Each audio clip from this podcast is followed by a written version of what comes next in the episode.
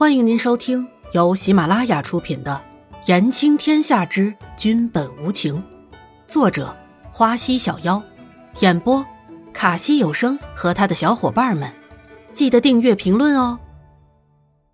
第五十四集，行宫现状。这就说明，连人影们遍布列国的探子，也查不出这个嫣然的来历了。严子修今天早上收到的时候。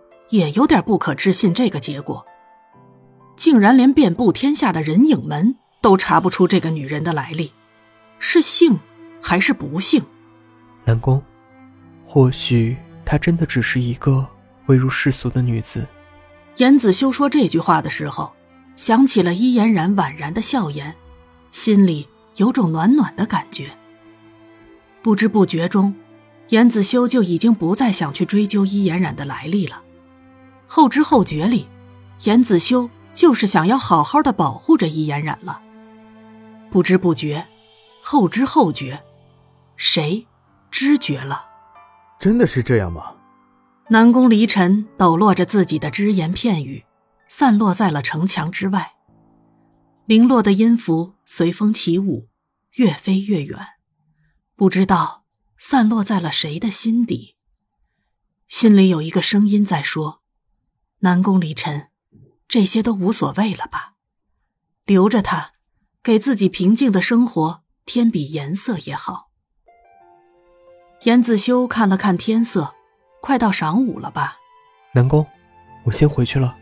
严子修说完就走了，他可是急着赶回去给伊颜染送药呢。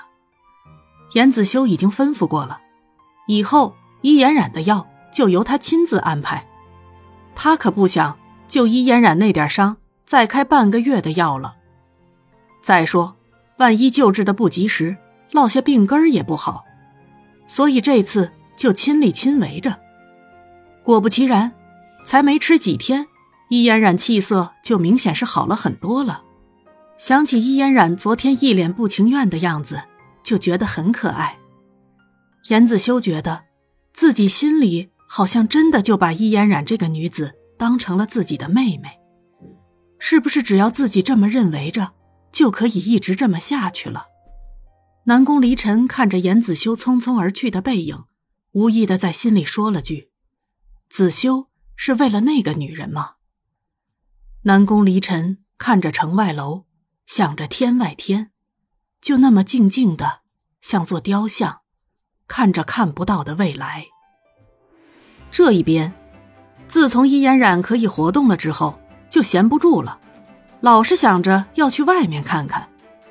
但严哥哥说过，边城这边不能随便出去乱跑，很不安全的。于是就只好拉着玉儿满行宫的乱窜，一刻也停不下来。要是让他静静的待上一天，那可真的是奇迹了。这个古代吸引他的东西才刚刚开始呢。在行宫里，易嫣然见到每一个人都是和和气气的打招呼啊，说笑话呀，搞得整个行宫每天都换一个色调的。不过这些色调可再也不包括先前的冷色调了。而那些下人，起先是觉得这个女人很奇怪，后来知道是严太医任的妹妹，也客气起来了。但到了最后，大家都是从心眼里喜欢这个可爱的小女生了。渐渐的，大家都愿意混到一起了，都觉得，就算只是远远的看着这个角色的女子，养养眼也是好的。